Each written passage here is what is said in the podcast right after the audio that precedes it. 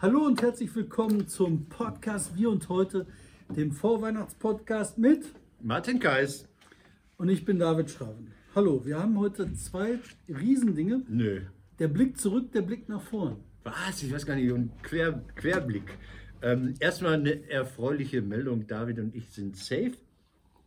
Das Iglo-Urteil, das Captain Iglo-Urteil sagt, Werbung mit gut aussehenden Männern im etwas reiferen Alter sei nicht gesetzlich geschützt. Also das heißt, Leute, ihr könnt uns buchen. Das gab ein Iglo, Iglo gegen Apple. Also Apple hat gesagt, mit Captain Iglo finden wir gut. Wir haben jetzt auch einen bärtigen Mann, der hat aber keine Kapitänsmütze auf, sondern einen Elbsegler. Und das haben die in München. Fern aller Meere haben die festgestellt. Das ist ja ein Riesenunterschied, das ist nicht geklaut. Und da haben sie diesen schönen Satz geprägt. Werbung mit gut aussehenden Männern im etwas reiferen Alter kann man nicht verbieten. Ja, hervorragend. Ja, So, ähm, ich wollte über, über Nikolaus reden, also über, über Doppel. Also ich komme jetzt über den Nikolaus nach Bottrop. erzähl. Ich weiß gar nicht, Nikolaus ist Sonntag oder was? Ähm, Das berühmte Nikolausurteil 1975, das euch wieder weggenommen habt, was ihr schon erobert hattet. Also, Glabotki. Ähm, Für zwölf Monate war Bottrop um einen Stadtteil größer geworden, um Gladbeck. Und dann hat man, nachdem ihr das Rathaus leergeräumt hattet, also in Gladbeck, euch die Stadt wieder abgenommen. Ist das irgendwie traumatisch? Seid ihr froh? Seid ihr glücklich? Nein, das war ein großer Zug. Der große Zug hat aber noch ein bisschen äh, Hintergründe. Also einmal, den habe ich schon tausendmal erzählt, der Diebstahl der Gladbecker Rathausmöbel, fand ich sehr geil. Ja. Hingefahren, vereinigt, nur einen Tisch und Stühle abgeholt und dann wieder zurück. Und dann Stühle, Stühle. Also das hat zur Freude beigetragen. Nee, aber ich finde halt, ähm, eine Sache ist ja doch passiert. Die haben ja dann den Bundestagswahlkreis zusammengelegt, Glabotki. Ja, das, das ist die nächste Frage gleich. Und da muss ich dich fragen mit deinem Kumpel. Der Hübner, Moment, jetzt der zieht ja gerade ab. Ne? Wie heißt der mit Vornamen? Michael auch. Michael Hübner, der zieht gerade ab. Also für alle, die sich nicht so auskennen. Es gibt einen äh, Wahlkreis, Bundestagswahlkreis, der umfasst ähm, Bottrop, Gladbeck und Dorsten. Äh, Gladbeck und Dorsten gehören zum Kreis Recklinghausen äh, und zum anderen SPD-Unterbezirk und Bottrop ist halt für sich. Und ähm, jetzt hat man in Gladbeck den äh, als Landrat gescheiterten Landtagsabgeordneten Michael Hübner, der ist auch ganz weit vorne eigentlich im Land. Dem hat man jetzt, dem hat die CDU den Wahlkreis kaputt gehauen. Die haben den Wahlkreis so neu zugeschnitten, dass der Safe an die CDU geht, an diesen, diesen Pferdewirt da, an den ähm, Generalsekretär der CDU. Und die wollten sich einfach im Ruhrgebiet einen Wahlkreis sichern. Das, das machen Mehrheiten. Und da ist leider Michael Hübner unten runtergefallen. So, das heißt, der ist jetzt seinen Wahlkreis los. Der ist nicht Landrat geworden und der ist sein Landtag, äh, Landtagsmandat absehbar los. Es sei denn, er sei auf Platz 1 der Liste und könnte nachrücken, was nicht anzunehmen ist. Und dann versucht er einfach sein, sein, sein Leben zu retten, zu organisieren. Er hat gesagt, Mensch, Bundestag ist doch auch schön. Und äh, da ist in Bottrop dieser Michael Gerdes seit 2009, ein alter IGBC-Mann. Und äh, ja, der ist ja auch schon 60 und äh, in vier Jahren ist er dann 65 und äh, dann mache ich das doch. Und da ballert der jetzt los. Und jetzt wäre meine Frage gewesen, ich gucke ja von der anderen Seite der Scheibe, wie doll ist denn Michael Gerdes? Ich habe nichts, ich habe gerade mal gegoogelt und gewikit und äh, über Michael Gerdes sieht man nur, wie viele Ausschüsse der besucht. Also inhaltlich habe ich, er war auch für die, für die, für die Schwulen-Ehe, heißt das so, für diese gleichgeschlechtliche Ehe aller Art. Das steht da als herausragende Leistung bei Wikipedia. Ich glaube, der, also als das alles anfing, dieser Wahlkampf in Glabotto, in dem Wahlkreis der Wahlkreise, ähm, als das alles losging, habe ich gedacht, äh, der braucht da gar nicht antreten. Also der Hübner hat keine Chance, weil die Bottropper äh, Delegierten mehr sind. Also die haben einfach mehr People, mehr Nasen. Ich habe gehört, die anderen sind mehr. Das ist das, was sich geändert hat. Die anderen sind mehr. Dorsten und Gladbeck sind mehr. Und jetzt war, obwohl Bottrop früher mal mehr war, war dann ein Grundbündnis mit äh, Dorsten. Man hat sich immer alles so gegenseitig zugeschachert und die Gladbecker rausgehalten, weil man hat den Gladbeckern dann gesagt, so nächstes Mal seid ihr dran, so in 4000 Jahren. Oder bei der nächsten Vereinigung kriegt ihr unsere Rathausmöbel. Sowas, ne? Aber im Prinzip hat man die rausgehalten. Und was der Hübner jetzt macht, der versucht oder hat, ist dabei, dieses Bündnis zu brechen. So. Und jetzt sollte man vermuten, dass das nicht klappt, weil die haben ja genug zusammen gemacht, gemauschelt, getan. Ja, aber das sind jetzt zwei Unterbezirke, darfst du nicht vergessen.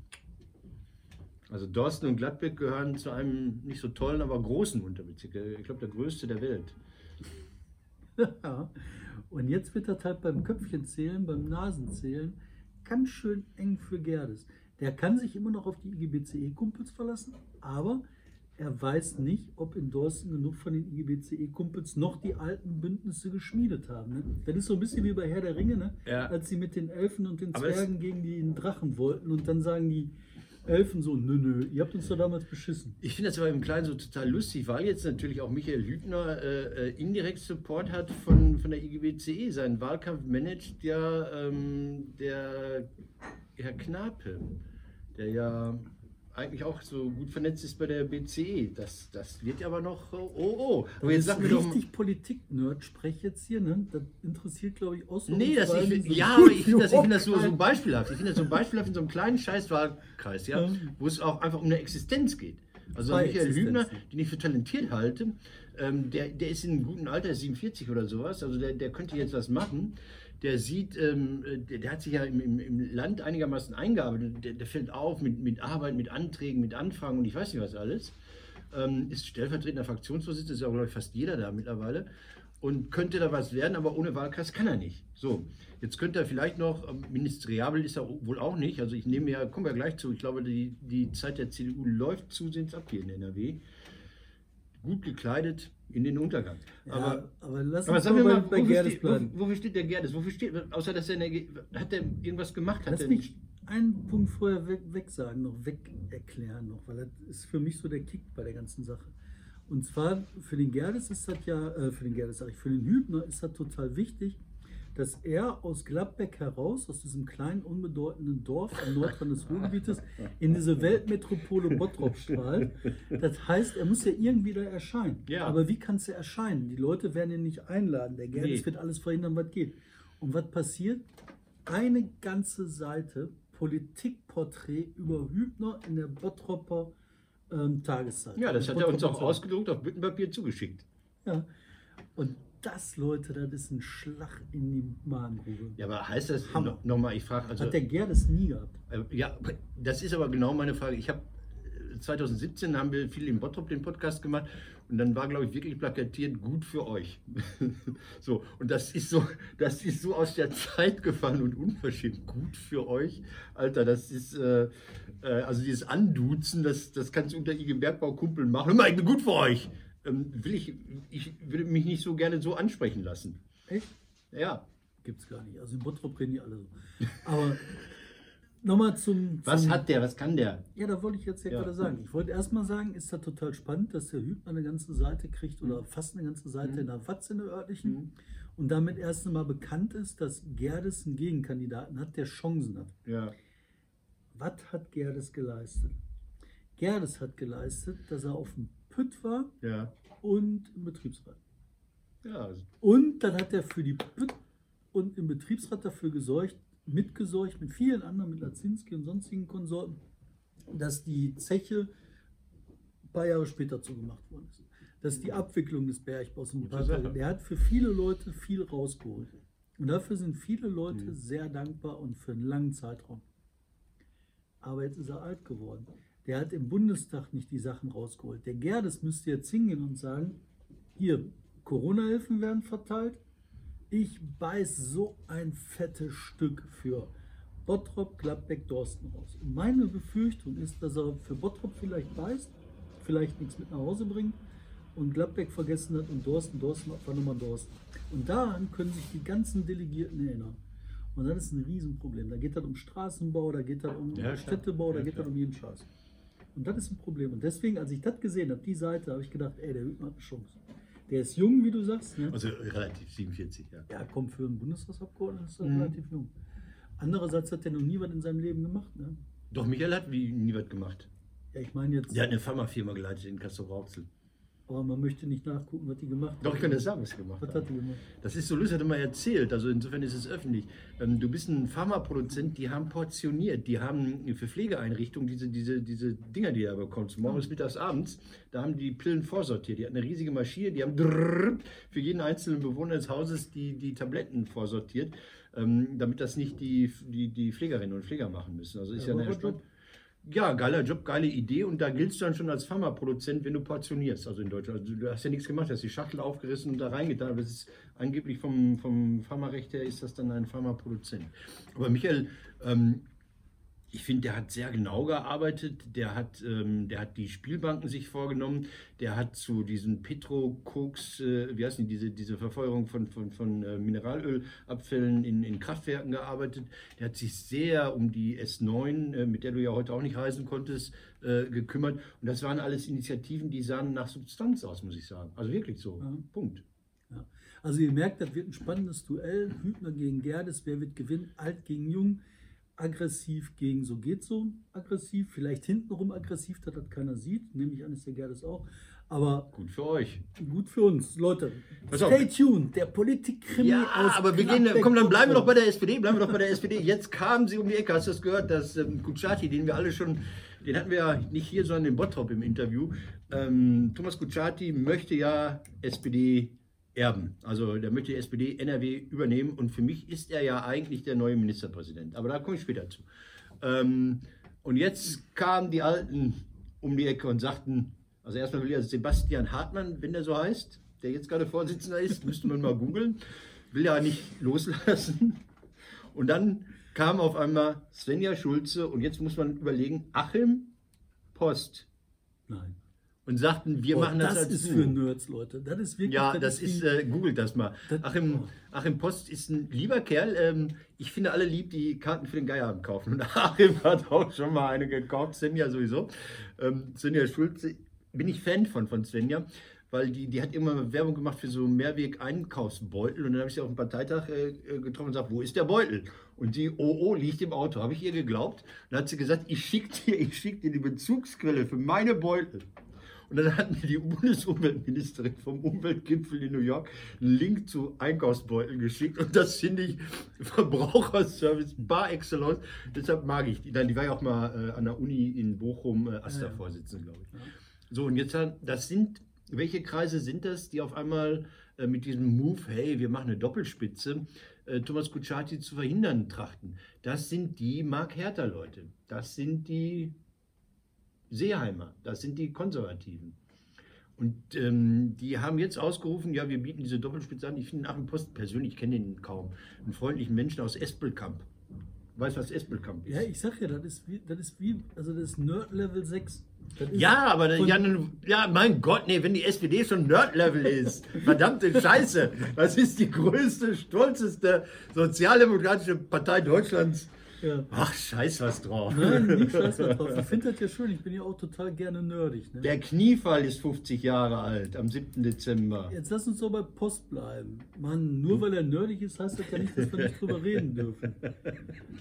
Aber ganz ehrlich, ähm, ich glaube, die haben tatsächlich eine Chance. Ich glaube, für die äh, CDU wird das eng. Ich glaube, der Hauptgrund ist nicht dieses ganze Kokolores-Zeug mit den Masken. Ich glaube, da werden ganz viele Leute sagen, hör mal, wir hatten im Frühjahr ein Riesenproblem und um schnelle Lösung. Und da muss man machen, was man machen. Da war nicht jetzt erstmal Ausschreibung. Also wir reden über Monate Joe, suchen wir reden über Joe Laschet. Und diesen verrückten Anruf, wo dann irgendwelche meinen, das wäre ein Riesenskandal, finde ich total lächerlich. Und ich meine, ich bin. Habe ich auch gedacht, David. Habe ich auch. Ja, Äh, ich nein. dachte, SPD, ihr, ihr macht euch äh, wirklich äh, lächerlich. Jetzt ist es denen aber gelungen. Heute mal Zeitung gelesen, Watz gelesen, dabei gewesen. Da schreibt dieses hochinvestigative Blatt, das auch nach deinem Ausscheiden immer noch recherchiert. Ja, erzähl. Das ist ganz schlimm, der hat Masken besorgt. Nein, die schreiben. Zu viel. Was? Pass auf, es ist erstens sind es keine Peanuts. Diese Firma Verlag, die, äh, die haben den Sohn von Laschet als Model, als Influencer beschäftigt für einen kleinen Kurs, 5000 Euro im Jahr. Und dann hat äh, Joe Hannes Laschet äh, bei Insta, hey, ich trage tolle Hemden gepostet. Der Mann ist 31 und immer noch Jurastudent. Das ist das Eigentliche. Das ist so ein Späthippie wie Armin. Armin war genauso. Ist doch scheißegal. Nein, pass auf. Es ey. geht darum, nee, es geht darum, dass das nicht, das sind keine Peanuts, sondern die Firma von Lark hatte einen Jahresumsatz von etwa 50 bis 60, Mi- 60 Millionen und diese, diese Masken und Kittel haben den Zusatzumsatz von 45 Millionen. Die haben ihren Umsatz beinahe Ja, verdoppelt. und? Und, da kommt der, Wir ja, er liest keine Masken. Zeitung. Ich habe es gelesen. Ich hab's Also, gelesen. Aus dem Archiv. du musst es mir nicht, du musst mir nicht sagen, er liest doch keine Zeitung. Ich hab's gelesen. Ja, das ist doch-. Leute, ich find's nein! Kokolores. Es ist kein Kokolo. Ich dachte das bis heute auch. Und dann dachte ich mir, Moment, nee, bis gestern Abend. Es geht nicht um, um, um ein paar Masken, es geht um einen kompletten Jahresumsatz einer Firma. Und es ist ja so, dass diese wunderbare Zeitung schreibt, dass mehrere Firmen auch bei Laschet versucht haben anzuholen und sagen, können wir auch. Und da wird es dann komisch. Ja, da wird's dann komisch. Dann hätte man eine Ausschreibung machen Nee, können. dann hätte man Vier da auch Wochen Wartezeit, können. internationale Ausschreibung. Nein, Vielleicht nein. Hätten portugiesische Nein. Anbieter super Sondermasken gehabt. Und dann hätte man drei Monate auswerten müssen, ob das nicht Wettbewerbsverzerrung ist. Und schon im September hätten wir Masken gehabt. Du bist ja fast weißt du, das ist so ein Scheiß. Das, man kriegt da echt zu viel. Das ist einfach nur Scheiß. David, du Und- bist jetzt so aufgeregt wie Armin Laschet, als er seinen Sohn verteidigte. Nein, das ist einfach Scheiß. Und so einen Scheiß aufzupumpen, das ist einfach, weißt du, es gibt relevante Sachen und es gibt unrelevante Sachen. Und das ging es darum, Masken jetzt und nicht Masken nach internationaler Ausschreibung. Europaweit haben wir alle Bedingungen erfüllt. Haben wir denn auch die Prüfung gemacht, ob die eventuell unten im Kommastelle auch noch was hatten? Ist doch scheißegal. Nein, darum geht's nicht. Alter. Es geht darum, dass äh, andere NRW. Es gab Das ja schon diesen Mas halt, stopp. Es gab schon diesen Maskenlieferanten aus, aus Jetzt lass doch mal Ostwestfalen. die lächerliche Scheiße bleiben und geh mal um relevante Sachen. Warum die Typen. Für Relevanz bin ich nicht zuständig. Ja, warum die Typen Probleme haben, das ist die Schulpolitik. Das ist ein Problem. Und warum die abgewählt werden können, ist nicht wegen diesen lächerlichen Masken. Mhm. Da wirst du einen Konflikt haben, wie wir beide gerade, in der ganzen Bevölkerung. Und 80 Prozent werden sagen, ihr habt einen Pflasterstein am Kopf. Und 20 Prozent werden sagen, hm, Maske.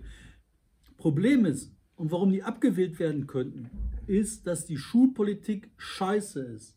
Das ist das Ja, Problem. da kriegen sie immer einen drüber. Aber da, da, aber da, da komme ich jetzt, sag was zur Schulpolitik. Bei der Schulpolitik ist jetzt ja zum Schweigen. in dieser scheiß Maskenscheiße, da können wir das weglassen. Gott, jetzt habe ich mich echauffiert. Nein, die Schulpolitik ist halt ein Riesenproblem, weil du hast halt hier einmal Schulschließung, ja, nein. Die ganzen Schüler sind verunsichert. Unfassbar viele Schüler sagen, ich will nicht meine Eltern infizieren, ich will nicht meine Oma und Opa infizieren, ich will das nicht. Ich muss da hingehen, ich habe Angst. Anstatt dass diese Angst bekämpft wird, wird Angst weiter erzeugt. Dann sitzen die Kinder da bei Minusgraden bei offenem Fenster, holen sich andere Erkältungen, haben Angst. Und diese Dauerangst ist nicht auszuhalten. Das ist das erste Problem. Das zweite Problem ist, die haben in der Lehrerschaft das immer noch nicht geschafft, das Personal so weit aufzustocken, dass Schulausfälle gestoppt werden. Jetzt ist durch Corona das noch verschärft. Das heißt, die Schulausfälle ver- vermultiplizieren sich. Ja. Das ganze System ist im Endeffekt zusammengebrochen. Du hast eine Unklarheit darüber, wie überhaupt die Abiturienten jetzt im nächsten Jahr die Schule verlassen. Ob die die überhaupt so verlassen können. Das sieht ein bisschen aus einer Kriegsabitur, wo Ja. die dann sagen, ist uns doch egal hier, Hauptsache es ist ein Zettel. Das ist das Problem. Und dann noch Kinderbetreuung, sonst was da was dazukommt. Und das führt dazu, dass die Leute verlieren werden. Und das ist genau dieselbe Scheiße, die die NRW-Vorgängerregierung Genau. gemacht hat mit Hannelore. Ähm, naja, Ich glaube, ich glaube, nochmal, ich komme jetzt mal wieder zu der Maske. Das geht nicht um die Maske, sondern es geht darum, dass Laschet es nicht kann. Punkt. So, und äh, jetzt bin ich dabei, ich komme heute hier hin und lese 23.400 Neuinfektionen. Warum haben wir die? Weil die Leute sich scheiße benehmen und weil, weil die Ministerpräsidenten Merkel überstimmt haben. Merkel war eine Verfechterin und hat gesagt, brutalen Lockdown und dann kamen die ganzen Ministerpräsidenten und haben gesagt, hey Merkelchen, nee, du bist eine alte Frau, geh mal lieber in Rente, wir wissen das schon. Ergebnis ist, wir kacken ab. Ja, Merkel hat sowieso immer recht. Das habe ich doch schon von Anfang an gesagt. Einfach machen, was die sagt, dann ist das, klappt das schon. Dass die, die machen das doch eh. Du wirst jetzt eh Ende Dezember den totalen Lockdown haben. Aber was soll's. Ja, aber Weihnachten ist so eine, eine Kackidee. Das ist Also, eine Kackidee. Und dann wird halt nach Weihnachten werden die einen totalen Lockdown machen. Da ist sowieso nichts los. Dann sagen die am 27. bis äh, 10.01. mein. Geburtstag, 27.12. Ich bin am Arsch. Lass uns über März reden. Nee, äh, äh, vor März. Vor März. nein, nein, also ganz kurz mal. Mich ärgert das ungemein. Mich ärgert, ich glaube, ich weiß nicht, ob die, die Aussicht auf einen Impfstoff die Leute locker macht oder so weiter. Erstens, der fehlende Lockdown sorgt dafür, dass ich an schließlich im Arsch bin. Wir hatten vor, im Januar, Februar, wenn die Leute sich ordentlich benommen haben würden, äh, Kultur anzubieten. Das können wir vergessen. Das können wir vergessen, weil, weil jetzt der Lockdown nicht gemacht wird, weil Weihnachten noch locker gemacht wird. Äh, dann kommt der große Backlash mit, mit wieder ansteigenden Zahlen. Das ist ja immer versetzt. Also das heißt, wenn, wenn Weihnachten die Leute dann wieder zu Hause sind, alle abgeleckt haben in den Zügen, ähm, dann werden wir Mitte Januar steigende Zahlen haben. Ja, So, jetzt bist du beim März. vor März. Also, In den Ideen des März, ja. pass auf, Ich da brauchen wir auch deine Meinung, ne? weil März. Ich habe ja gedacht, dass dieser alte Mann aus dem Sauerland, dass der sich um den Vorsitz der CDU bewirbt, ist so, ja, kann er machen, macht er sich halt nochmal lächerlich. Ne? ja.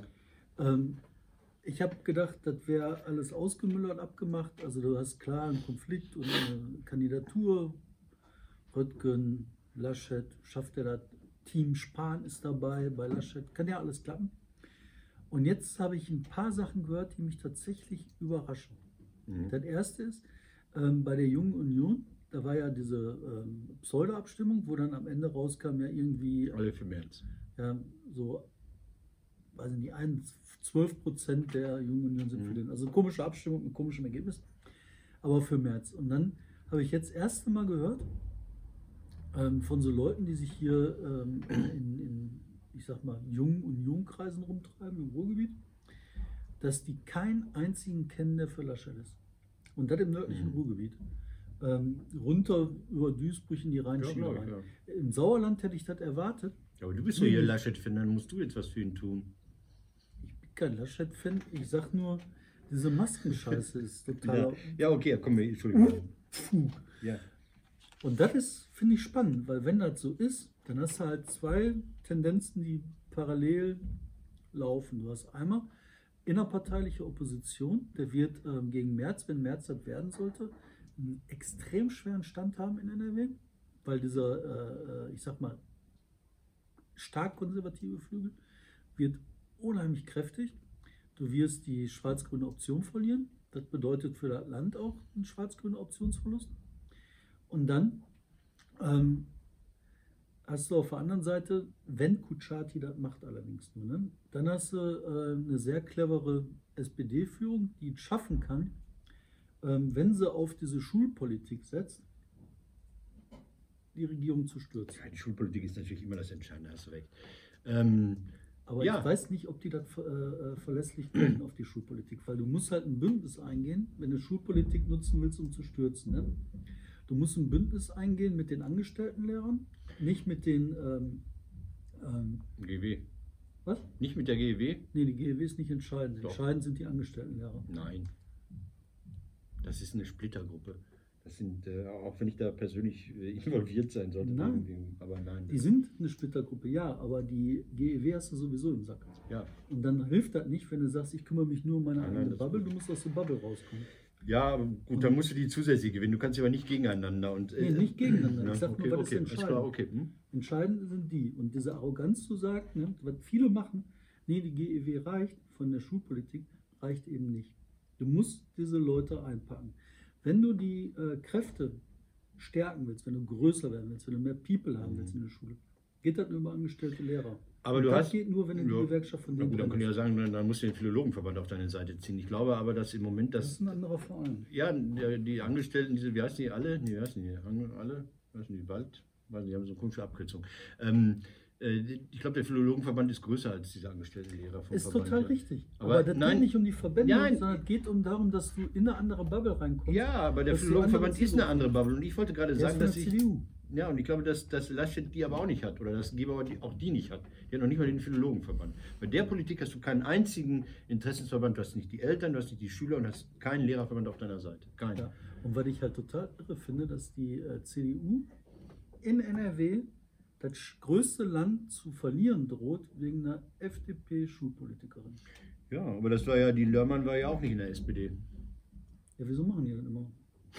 Also wenn das so funktionieren würde, dass du dann den schwarzen Peter... den Also du hast, du hast, die machen gerne Schule. Weil das ein riesiges Ministerium ist. Du hast da 40, du hast äh, neben wahrscheinlich dem Innenministerium ist ja Polizei und Schule, das sind ja die großen Landesthemen. Und das willst du besetzen. Wirtschaftsminister von NRW ist relativ unbedeutend so und, und, und Verkehrsminister Minister, ja, der kann ab und zu mal einen Fahrradweg einweihen und eine S-Bahn betreten, wenn sie denn gerade fährt.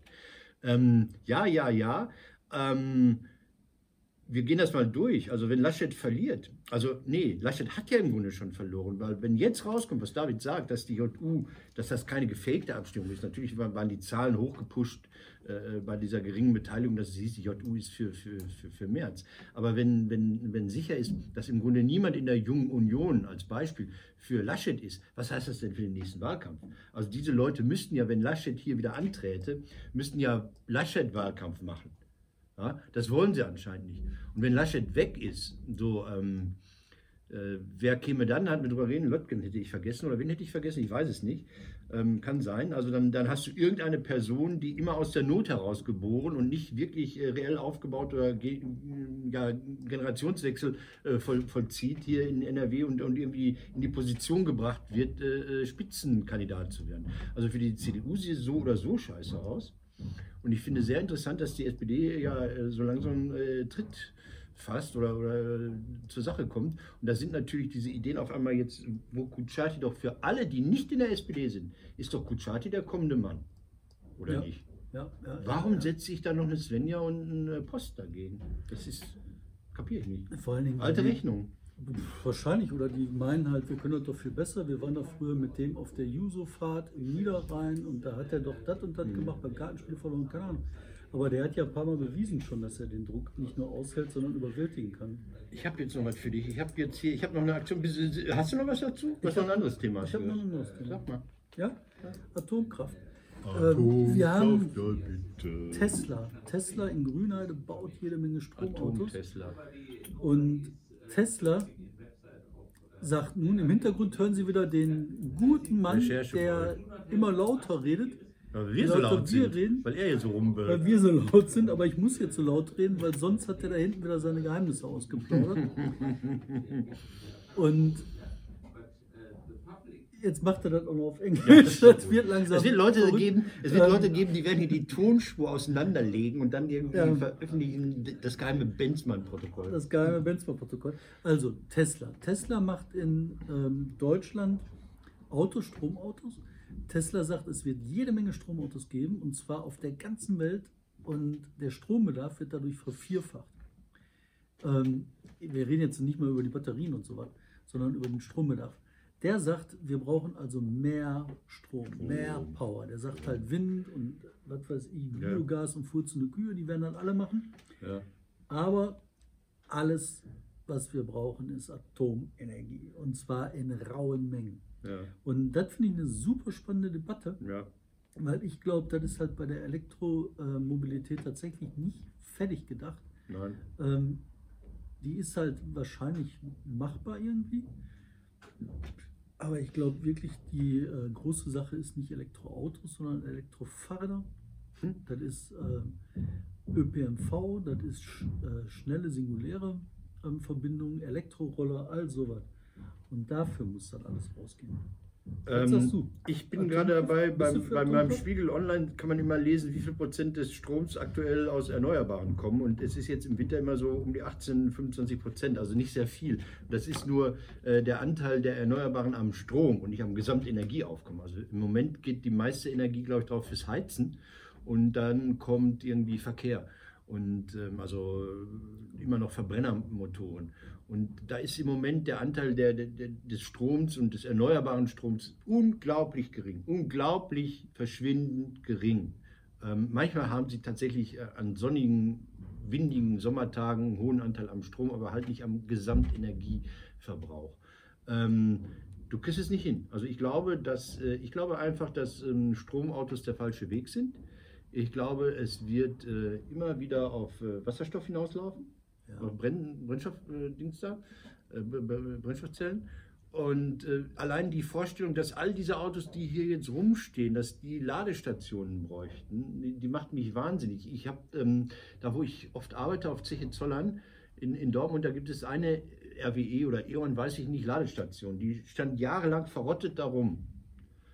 Und Und mittlerweile habe ich den Eindruck, da stehen immer zwei Autos und es könnten mehr da stehen. Also die haben jetzt, glaube ich, schon äh, der Anteil der, der Hybridautos, was ja ein Fusch ist, das ist ja Quatsch, die haben den Hybrid drin, damit sie die, die, die Subvention abkassieren und fahren dann weiterhin mit, mit Sprit. Ja, Fahrraddynamo hinten drin, ne? Ja, ja, Reifen ja, ja, ja, ja, ja.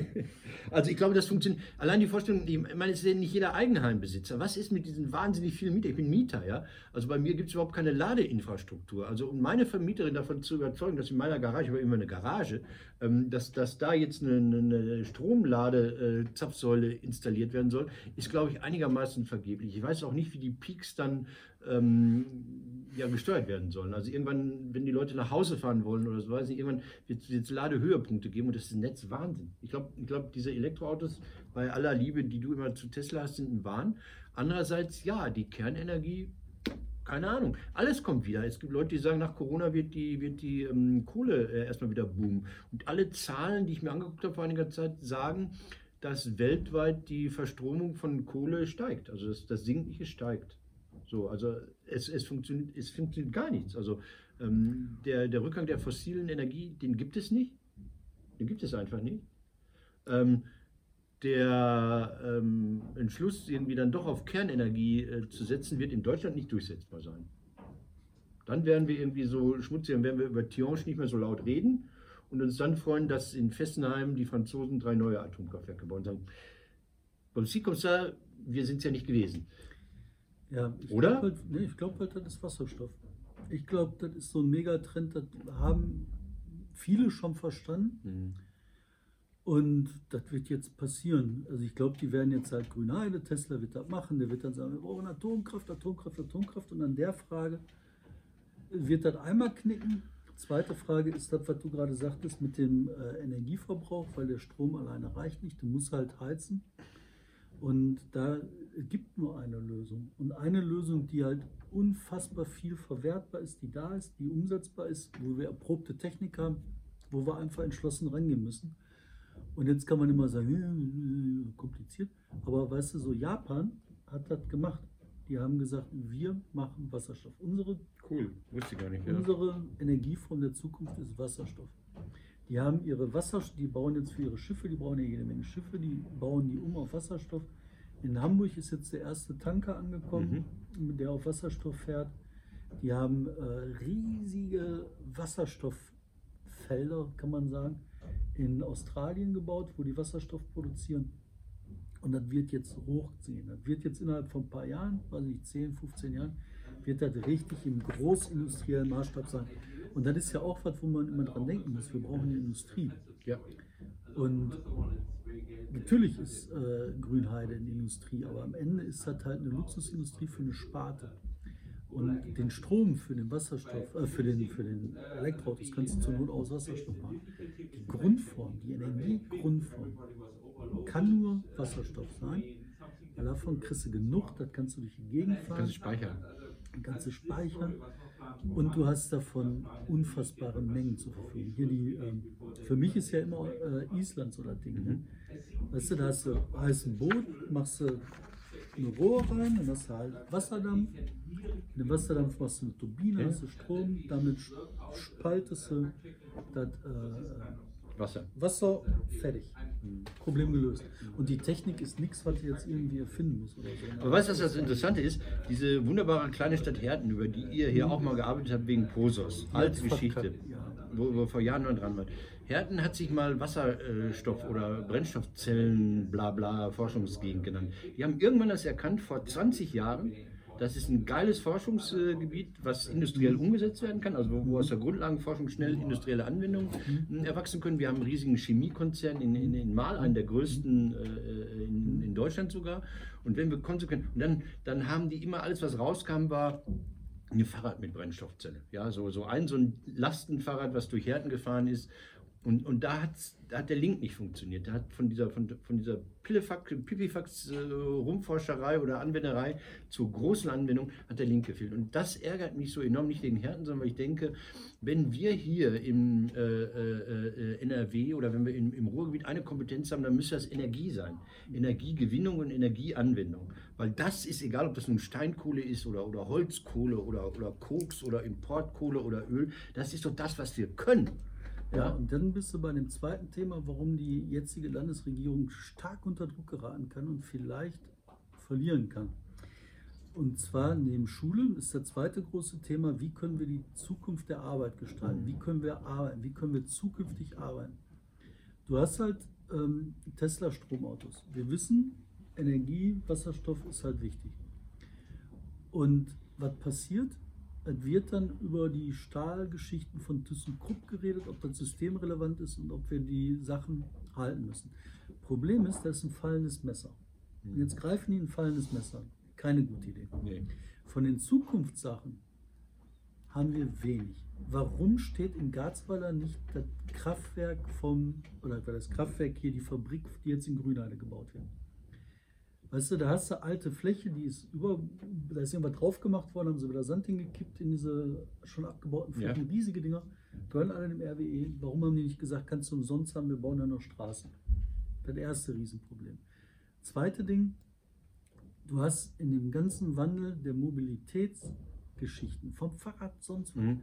hast du riesige Industriepotenziale. Die müssen hier hin. Und wenn die nicht auftauchen und man stattdessen daran hängt, dass in Duisburg noch so ein Dreiviertel-Hochofen brennt, ist keine gute Idee. Das führt dazu, dass du am Ende untergehst. Ja, aber- darüber müsste man offen reden. Aber- aber- offen reden. Aber tun sie nicht. es hat sich ja da was getan, zum Beispiel, dass in diesem sogenannten Ruhrparlament beim RVR die Grünen rausgekickt wurden. Ja. So, oder dass die sogenannte Koalition im Kreis Recklinghausen zwischen äh, CDU und Grünen nicht zustande gekommen ist. Das ist, weil diese Grünen immer noch jeden, jeden jedes Maisfeld, ja, wo, wo, wo hochindustrialisierte Landwirtschaft betrieben wird, mit Glyphosat und all dem Dreck, ja, verteidigt, weil das angeblich Natur ist. Also sprich hier New Park in, in Waldorf oder sowas, eine große Industriefläche, die genau für solche neuen Industrien benutzt werden könnte, wird von diesen Wahnsinnigen bekämpft. Ja, jetzt New Park, weiß ich ja, die für eine Totgeburt. Ja, ist egal. Schon seit 50 Jahren. Aber Ja. hier Ich am nicht, Niederrhein gibt es genug. Da Ja, gibt es so, überall ja, gut, genug okay. Flächen. Pass auf. Naja, aber wir müssen offen Nee, nee, nee, nee, nee, nee, nee, nee, nee, nee, nee, so kommst du nicht davon. Ich schieb dir jetzt mal 86 Cent hier rüber, Oh. abgezählt. Ähm, und zwar möchte ich, dass ihr von äh, Korrektiv äh, als Medienkonzern, gigantischer Konzern, eine Spendenaktion ähm, macht. Wir, ähm, äh, wir, wir, wir sponsern den Mehrbetrag für Sachsen-Anhalt. Also ich habe jetzt einen Monat Mehrkosten für die Gebühren, wie heißt das, für den Rundfunkbeitrag äh, eines Sachsen-Anhaltiners, eines früh aufstehenden Sachsen-Anhaltiners hier rübergeschoben. Und jetzt kommt, ich übernehme die Mehrkosten für einen kompletten Sachsen-Anhaltiner für ARD und ZDF fürs nächste Jahr. Das ist jetzt mein Angebot an euch Irren. Ja? Was ist da los in Sachsen-Anhalt? Sag mir das, David. Es geht, es geht um die Rundfunkgebühr oder um den Beitrag heißt es mittlerweile. Die KEF, diese äh, äh, Finanzbedarfsermittlungskommission, hat gesagt, nach dem Jahr 2009 wäre es elf Jahre später ganz okay, wenn der Beitrag für ARD und ZDF mal wieder steigen würde. Und dann sagen alle 15 Bundesländer, die halbwegs gescheit sind, ja okay, 86 Cent ist jetzt auch nicht die Welt. Und dann kommen diese Irren ja, aus Magdeburg, was anscheinend im Zweiten Weltkrieg nicht ganz zerbombt wurde, da ist ein Haus stehen geblieben, äh, und sagen, nö, nö, nö, nö. Was ist das? Ja, da sind halt die letzten Aufrechten. Die sagen, nein, der öffentlich-rechtliche Rundfunk wird überfordert. Nein, ich weiß nicht. Äh, Ich meine, ich habe mir das schon gedacht, als sie gesagt haben, ja, jetzt müssen ja nur noch die Landesparlamente abnicken. Da ich gesagt, wie soll das denn gehen? Also du hast halt eine ganze Menge Landesparlamente, in ein paar wirst du zwingen können und dass nur eins ausgeschert ist, finde ich schon extrem interessant. Und lustig finde ich, dass die so lange gewartet haben mit dem Ausscheren. Weil worum geht es denn am Ende bei sowas? Ne? Wir müssen einen Kompromiss finden. Wir sind eine Demokratie. Was Genau, heißt der richtig. Kompromiss in dem Fall? Irgendein ARD-Institut Genau. Muss da angesiedelt Genau, werden. die Programmzeitschriften, äh, Redaktionslieferservice, bla bla. Sowas oder Muss in die, Magdeburg sein. Wir wollen ja Zukunft haben. Also irgendwie die digitale Entwicklungs... Die Radio Digital Audio Broadcasting äh. Entwicklungskommission, Akademie. Die Ja. kommt dann dahin, sowas. Und Ich meine, mein Gott, das sind Deals, ey. Und die haben jetzt halt geschickt gedealt, weil die anderen haben gesagt, ja, ja, wir nicken ab. Und die haben gesagt, nee, komm, wir warten, wir warten. Komm, jetzt aber, sind wir das, aber das dagegen. Blöde ist ja, dass sie, dass sie aus der außen äh, zugeschriebenen Definition äh, CDU macht mit der AfD gemeinsame Sache nicht rauskommen. Ach, klar kommen die raus. Die wollen ihr dösiges Institut haben und dann hat sich das erledigt. 86 Cent, aber ich mache trotzdem diese Spendenaktion. Ganz kurz noch, ARD, ZDF, komm, äh, David, Entschu- Entschuldigung, ich, ich wollte noch über David Prowse reden. Also für mich Oh. ist einer der größten Schauspieler der Welt gestorben. Ich habe ihn kennenlernen dürfen. Wo? In Recklinghausen. Das, das ist ja der ganze Name. Also David, genau, David Prowse ist eigentlich der Darsteller von Darth Vader. In, in, Stimme wurde gedoubelt und ähm, Kampfszenen wurden gedoubelt. Ich habe den Mann bei irgendeiner Science-Fiction Blabla Convention in Recklinghausen im Kino. Es war traurig. Er saß hinter so einem Resopaltisch und er sah aus, halt aus wie so ein englischer Rentner aus irgendwie im Vorort von London, der er ja auch war. Und da, da das war so Nullerjahre. Ähm, und da ging es darum, dass er diese, diese Autogrammkartenverkaufsaktion machte, was ich so beschämend finde. Also große Weltstars fahren nach Dortmund, Köln oder sonst und verkaufen für 40 Euro ihre Unterschrift. Also je nachdem, welches Format wird es teurer. Und ich dachte, Leute, das darf nicht sein. George Lucas, du Arschloch, du hast so wahnsinnig viel Geld mit, mit, mit, mit diesem Star Wars verdient. Du müsstest eigentlich David Prowse, dem Darsteller von Darth Vader, eine lebenslange Rente bezahlen. Sowas, was Christian Wulff nach einem Jahr bekommen hat. 200.000 Ocken im Jahr für Prowse. Aber ich meine, am Ende ist ja der Proust mit das Wetter ja nur eine Kleiderstange gewesen. Ne? Das ist scheißegal. Der hat sogar die Stimme war nicht. Nein, Stimme war nicht und, und Kampfszenen waren nicht. Das ist mir aber scheißegal. Das ist Und ich selbst dir, das Stöhnen hat der nicht aber gemacht. da, hm? Selbst das Stöhnen hat der nicht gemacht. ja, das ist natürlich, das wäre so ein One-Trick-Pony. Ich glaube, damit bist du Multimilliardär geworden. Du bist dann immer eingeladen zu irgendeiner Pornomesse, wie heißt die in Venus? So, und hier ist. Ja, äh, oder Asthmatiker-Kongress oder sonst irgendwas. Da kannst du richtig was draus machen. Nein, das war ein total lieber Kerl. Ich habe dann mit ihm da gesessen. Es hat sich auch niemand für ihn interessiert. Also die ganze Veranstaltung war ein Kack, war das. Ich war zufällig auf dem Weg nach Hause, kam da vorbei, denke ich, gehst du mal rein. Ähm, und äh, dann haben wir nett miteinander geredet und ich sage, hey, wie bist du da zu George Lucas gekommen? Und so, er sagte, ja, er hat mich gesehen in Clockwork Orange. Und ich sagte, wie Clockwork? Ich wusste die Geschichte damals nicht. Wie denn Clockwork Orange? Und er sagte, ja, ähm, ich bin derjenige, der diesen Schriftsteller da durch die Gegend trägt. Und das ist eine berühmte Szene. Wer Clockwork Orange kennt, ähm, David, äh, ach David Quatsch, ähm, Alex hat ja da unter anderem diesen Schriftsteller überfallen und krankenhausreif geschlagen. Der sitzt im Rollstuhl. Alex ist aus diesem Besserungsprogramm rausgekommen, bla bla, landet bei diesem Schriftsteller, die so eine Aktion machen gegen diese totalitäre Regierung. Und ähm, er hat da einen Gehilfen der sieht ein bisschen gay aus. Der hat so ein knappes Höschen an, so ist egal. Der ist sein Gehilfe und der trägt ihn und der trägt diesen Schriftsteller mit dem Rollstuhl die Treppe runter. Und das ist eine so surreal lustige Szene. Und das ist der Grund, warum Prowse dann von einer Nebenfigur bei Stanley Kubrick zu dem, zu dem ikonischen Aber das ist Bösewicht. schon traurig, ne? wenn er dann halt seine Karriere und, Und dann sitzt er in Recklinghausen am Resopaltisch. Nee, dass er eine Maske tragen. Ja, aber dann sitzt er nicht in Recklinghausen am Wenn Resopaltisch. er Das eine. Maske aufgehabt hätte, dann hätte die Schlange gestanden. Lass uns, lass uns noch müssen letzte, letzte. Nein, ich weiß, ich habe so viele Themen, weil du, du rentest hier rum. Ähm, ähm, ARD, ZDF, 50 Jahre Tatort. Hast du geguckt? Nein. Ich finde diese äh, Konzept-Tatorts immer blöd, wenn Mhm. die sagen, und jetzt machen wir alle Tatortkommissare zusammen, lösen einen Fall. Er war gut. Er war Der sehr, war sehr gut? gut. Dominik Graf ist ja derjenige, der Grimme-Preise gewinnt, wie andere Rabattmarken bei Lidl. Ähm, also ich glaube, der beste deutsche ja, Krimi-Fabrik-Regisseur. Ich habe mal in einem Dominik Graf-Film mit, das wollte ich eigentlich, das hat lange Rampe dazu, ich durfte mal in einem Dominik Graf-Film mitwirken. Das ist echt der ge geilste Witz überhaupt. Das war natürlich kein Spielfilm, weil da würden so Leute wie Jostig oder so auftreten. Es war eine Dokumentation über 50 Jahre Grimme-Preis. Und da wurde ich als Beispiel für Debilität benutzt. Das war, ich habe diesen Film gesehen, dachte, Dominik Graf, du blödes Arschloch. Und zwar war das 100 Jahre Mal oder 50, 70, 75 Jahre Mal. Wurden gefeiert, ich habe das moderiert und dann wurde ich vom Rathaus abgeseilt. Weil der Bürgermeister sich nicht getraut hat, hat gesagt, kein Problem, Bürgermeister, ich mache das. Und ich habe dann eine wunderbare Sache äh, äh, moderiert, wie ich finde, und bin auch einer der größten Fans des Grimme-Preises. Ich habe dafür gesorgt, dass der Grimme-Preis, sagen wir mal, von der Taz wahrgenommen wird und anderen wahrgenommen wird. Und dann sagt Dominik Graf, es gibt in Mal halt nicht nur Hochkultur, sondern auch Trash-Kultur. Und dann werde ich abgesagt. Und da habe ich immer noch eine offene Rechnung mit diesem Graf. Ich wollte sagen, war ein super Tatort. Also der war, der war unglaublich ganz normal, klassisch erzählt von A bis Z, keine Experimente, aber mit einer sehr, sehr großen Dichte und Spannung hat mir. Dann hat dieser Tuko nicht mitgespielt. Genau, das war nicht dieses, wir machen einen auf Experiment. Das finde ich total peinlich, wenn, wenn da irgendwie mal ein bisschen irgendwie anders hätte. Oh, boah. Hast du das gesehen, den Nein, letzten ich gucke mit dem Tuko, Tuko? Tuko aus Ey, Prinzip dann nicht. hat Tuko jetzt seinen Doppelgänger überfahren oder andersrum. Ja, ich weiß nicht, wer wen Matrix, überfahren hat. Matrix. Gib das Geld weiter, sonst bist du dran wegen Unterschlagung. Grauenhaft. Leute, wir müssen uns verabschieden. Ich muss echt los. Ja. Ich, äh, Clap your hands. Oh, you're looking good. I'm gonna sing my song. It won't take long. We're gonna do the twist and it goes like this. Come on.